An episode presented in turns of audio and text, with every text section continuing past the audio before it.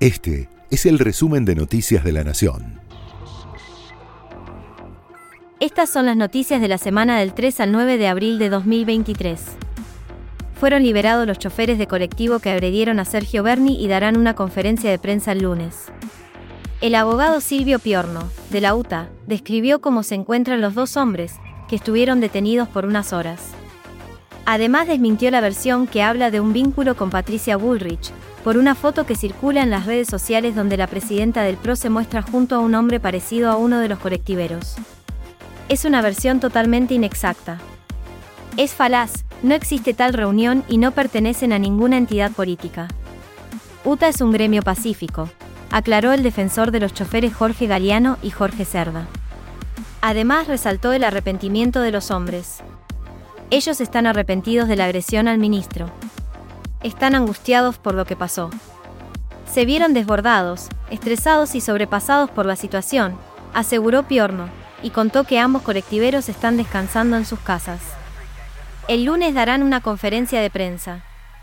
Desde la UTA confirmaron el levantamiento del paro de colectivos de las 16 líneas de las empresas Almafuerte y Nueva Ideal, que operan en la zona oeste del conurbano bonaerense y que habían interrumpido el servicio en reclamo de la escarcelación de los conductores. Esto declaró el abogado Silvio Piorno. Aprovecho la pregunta para negar todo tipo de vínculo porque hubo una versión que la he desmentido en otros lugares respecto de que habían tenido, eh, habían participado uno de ellos en una reunión con Patricia Burris. Desde ya les digo que estos dos muchachos son apolíticos eh, no participan de ninguna corriente política, es lo que me han confirmado, me lo han curado. Eh, y la persona que figura en una foto que, está circulando por allí no es eh, uno de ellos. El operativo de detención de los choferes había sido criticado por la vicepresidenta Cristina Kirchner por el enorme despliegue de efectivos que involucró. Al respecto, el ministro Berni explicó.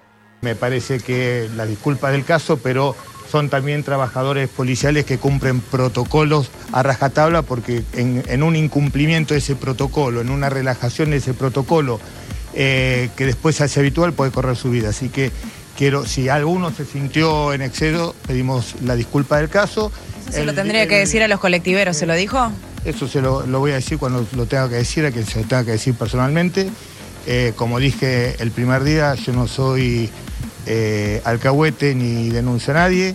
Hubo delitos, sí hubo delitos, los delitos son de acción pública, acción privada, eso después discutiremos, eh, pero entiendo la bronca, entiendo eh, esa, esa impotencia que sentían ese día y también ellos entienden que nuestra función junto con el ministro es estar donde están los problemas, nosotros no nos escondemos, no gestionamos desde atrás de un escritorio, estamos todos los días en la calle, sabemos que estas cosas pasan y lo importante es que hoy estamos reunidos acá para poner fin a esa reunión y poder darle respuesta a todos los trabajadores que hoy estuvieron reunidos acá que necesitan ser escuchados y necesitan soluciones.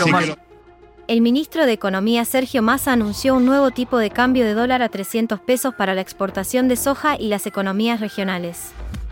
El ministro de Economía presentó un esquema con el objetivo de reforzar las escasas reservas nacionales.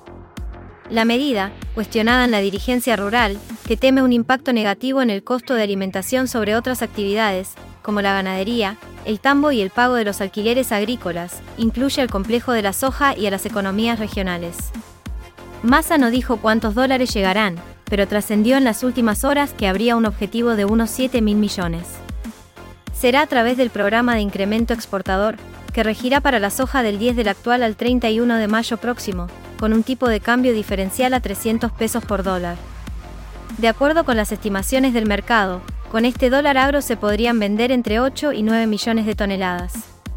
Para las economías regionales, el plazo del dólar agro que se liquidará en los mismos valores será entre el 10 del actual y el 30 de agosto. Por otra parte, durante los anuncios Massa comunicó medidas en contra de quienes no cumplieron con la liquidación de divisas.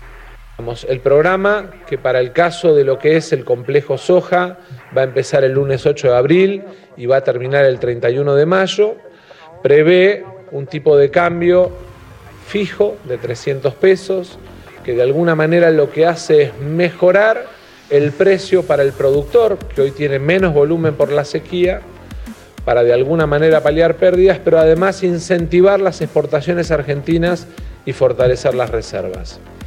Pero en segundo lugar hemos incorporado esta vez al programa a las economías regionales también. Son uno de los mayores empleadores de la economía argentina. Alberto Fernández y Sergio Massa acordaron dar de baja la ley de alquileres sancionada en 2020. La norma fija reglas como tres años de contrato y ajuste por inflación y variación salarial, en un contexto inflacionario que generó por igual quejas de inquilinos y propietarios. El FMI redujo la meta de reservas y exige políticas más sólidas.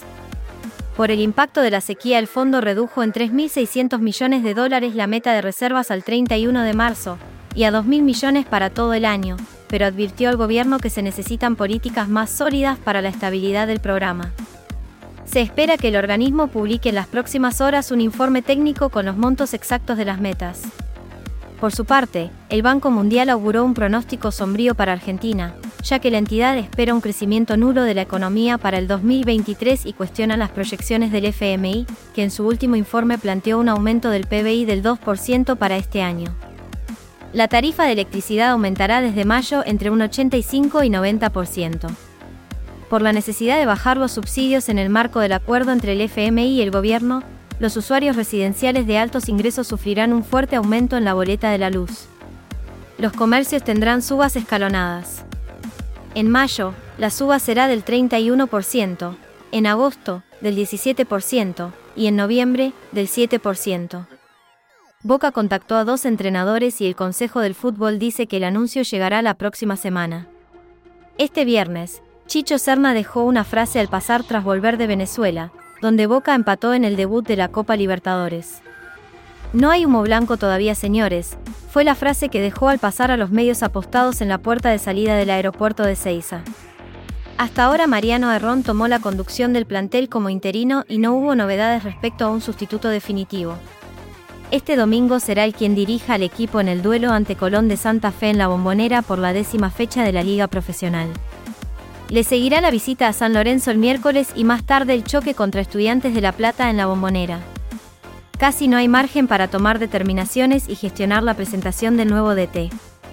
Los candidatos son José Peckerman, Jorge Almirón y Diego Martínez. Buen día, buen día.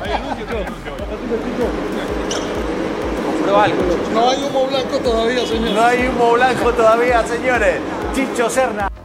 La selección sub-17 cierra la fase de grupos del sudamericano ya clasificada al hexagonal final. Argentina se enfrentará a Paraguay, con quien definirá el puntero del grupo A. De todas formas, el equipo que dirige Diego Placente ya obtuvo la clasificación a la etapa final del torneo, luego de derrotar a Perú 3 a 0. La selección suma 9 puntos en tres encuentros y es líder de su zona. Después de Argentina, vienen Paraguay y Venezuela, también con 4 puntos, pero en tres presentaciones. Bolivia tiene tres puntos y cierran el grupo B los peruanos, sin unidades. Continúa la fecha 10 de la Liga Profesional de Fútbol. Con el clásico rosarino como destacado y un calendario que aprieta, la acción del fútbol local sigue. Newell's viene de un debut ganador por la Copa Sudamericana y se prepara para recibir a Rosario Central este domingo. Hoy los escoltas Racing y San Lorenzo buscarán descontar puntos a River, cuando visiten a Gimnasia y Atlético Tucumán, respectivamente. El equipo de De Michelis, que viene de perder en su debut por Copa Libertadores, jugará como visitante ante Huracán en la tarde del domingo. Este fue el resumen de Noticias de la Nación.